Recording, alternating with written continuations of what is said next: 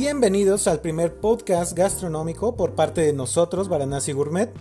Para todos aquellos que no me conozcan, yo soy Héctor Pavón, chef instructor, y en esta ocasión, como el nombre del tema lo indica, vamos a hablar sobre cómo el pan afecta al cerebro.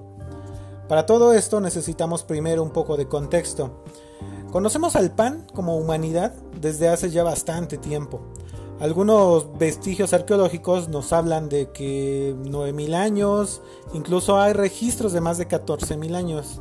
Y dirán, pero pues ¿cómo te saltaste tanto, no? Estos registros de 9.000 años son los que nos hablan de cuando ya habíamos creado la agricultura.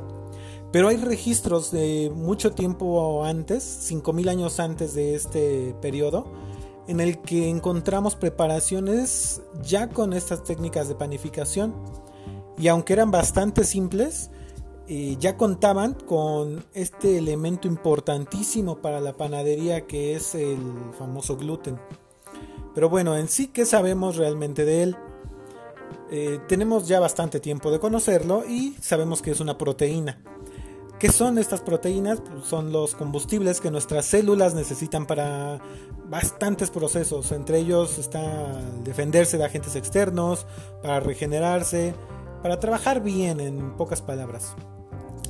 Eh, esta proteína podemos encontrarla en una gran variedad de semillas, tales como pues, puede ser la cebada, el centeno, tenemos la el trigo, la espelta. Incluso existen algunas semillas híbridas, estas que tienen características de otras dos, que mm, dentro de la que me viene a la mente es por ejemplo el triticale, que es un híbrido entre trigo y centeno. Pero bueno, más allá de eso, eh, de algo podemos estar seguros, el gluten no aporta nutricionalmente tanto, pero tiene un valor en cuanto a su capacidad de desarrollarse bastante útil y esto es que nos aporte texturas distintas para la panificación.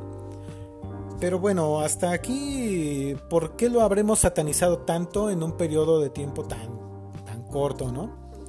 Bueno, aunque las semillas en general entran pues en nuestra dieta básica como, como seres vivos, podemos encontrarnos eh, una afección médica que ataca a un porcentaje de la población mundial bastante, bastante bajo, que es un 1%. Esta enfermedad la conocemos como la famosa enfermedad celíaca. Esta eh, ataca distintos sistemas, no solamente al sistema gástrico, pero pues sí, es su principal foco de, daño. Y más allá de eso se comporta como una enfermedad autoinmune. Estas curiosas enfermedades que, en las cuales el organismo se ataca a sí mismo. Pero bueno, la vamos a encontrar cuando comemos gluten. El organismo no lo puede procesar, lo identifica como un agente nocivo externo y entonces empieza a producir defensas. Estas defensas empiezan a dañar la mucosa intestinal, destruyen el vello intestinal. Este es, como sabrán, el encargado de absorber la mayoría de los nutrientes. Y al no tenerlo, pues encontramos que nos empezamos a tener deficiencias alimenticias, ¿verdad? Bueno, sabiendo esto, em, nos encontramos entonces con esta famosa tendencia de gluten free. Eh, es algo bastante poco común, ¿no? ¿Cómo es que el 1% de la población sufre de esto? Un porcentaje tal vez un poco más grande tiene intolerancia, pero ahora nos quieren vender que el gluten es dañino, que el gluten es casi casi veneno. Eh, es increíble que incluso programas como South Park ya le hayan hecho una burla a todo esto, porque más allá de ser un hecho, es un ataque mediático al consumo de la gente. ¿A qué me refiero con todo esto? Eh, ¿Qué nos pasaría si dejáramos de comer gluten y nos dedicáramos a puro comer productos gluten free? Pues para empezar, lo que primero va a, sufrir es nuestro, nuestro bolsillo. Porque en general todos los productos libres de gluten son bastante, bastante más caros que un producto normal, ¿no? Que un pan, que una galleta, que una cerveza con gluten. Y pues incluso ustedes mismos, ¿no? Pueden hacer el intento.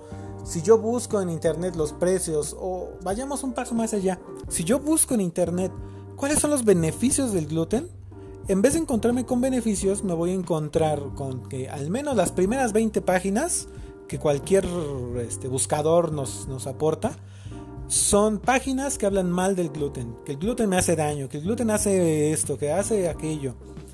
Pero nos encontramos algo bastante peculiar y es que en general todas estas páginas son páginas del estilo mm, eh, bienestar, de vida fitness, de come saludable, pero si nos ponemos a investigar cuáles son sus referencias científicas, solo queda en que mencionan de acuerdo a estudios, de acuerdo a los científicos, pero ¿quiénes han hecho esos estudios? ¿Quién promueve que se hagan esas investigaciones? Las investigaciones no son gratis, ¿verdad? Em, a mí me dio curiosidad y me puse a leer una investigación que hizo la BBC de Londres, en la cual arroja que la mayoría de estos estudios son pagados por empresas que se benefician del consumo de productos gluten free. En general son llevados a cabo los estudios en personas con enfermedades celíacas y con intolerancia al gluten lo que arroja todos estos resultados enormes de, todo lo malo que el gluten nos ocasiona, ¿no? Y bueno, no sé ustedes, pero a mí eso me parece pues solamente un, juego de marketing internacional que afortunadamente en México no se ha visto tanto, pero sí se ha visto un aumento en este, en este tipo de productos en, los centros comerciales. Chequenle y van a ver que, que ya hay zonas para todo esto de gluten free. Pero bueno, más allá de que haya mm, gente de la, de la farándula, actores, cantantes, que se dedican a hablar de que hoy los beneficios de comer sin gluten, hoy llevo dos semanas sin comer gluten y me siento súper bien. ¿Qué beneficios nos puede tener entonces el comer pan? ¿El pan realmente nos hace bien o, verdaderamente nos está envenenando como, como nos dicen estas, estas compañías? Pues bueno, la verdad es que la respuesta más corta es sí, el pan sí nos hace bien. El problema es cuánto pan voy a estar comiendo. Para empezar, el pan es una fuente de carbohidratos. Y el querer eliminar en su totalidad este, este nutriente nos puede llevar a un malestar leve. Eh, eliminando el pan, ¿no? Para empezar. Incluso existen algunas dietas que nos encontramos como esta famosa dieta keto, en la cual se busca eliminar en su totalidad los carbohidratos. Y de acuerdo al tipo de persona, algunas em, pues cosillas ahí que resaltar, podemos encontrarnos que puede ser peligrosa. Porque las primeras cosas que nos van a ocurrir es que me empiezo a sentir cansado, que me siento sin fuerza, me empiezo a marear, me, me duele la cabeza, estoy irritable, incluso puedo sentir náuseas. Y esto a la larga incluso puede convertirse en un problema aún más, más, más fuerte, puesto que el cuerpo va a empezar a desarrollar una intolerancia al gluten. Porque dejo de comerlo y ahora el cuerpo se acostumbra a no tener que procesarlo. Y entonces cuando lo vuelva a comer me voy a empezar a sentir mal. Y se va a convertir en un círculo vicioso. Porque dejo de comer gluten, estoy bien por un tiempo, vuelvo a comerlo y me empiezo a sentir mal y lo dejo de comer y digo, ah, entonces sí era malo porque ahora ya, si lo dejo de comer ya me siento bien.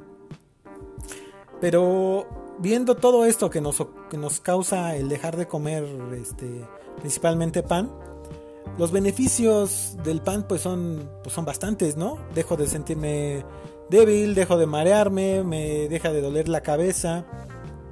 Em, pues en esta época de encierro en general podemos tender a encontrarnos con algunos de estos trastornos.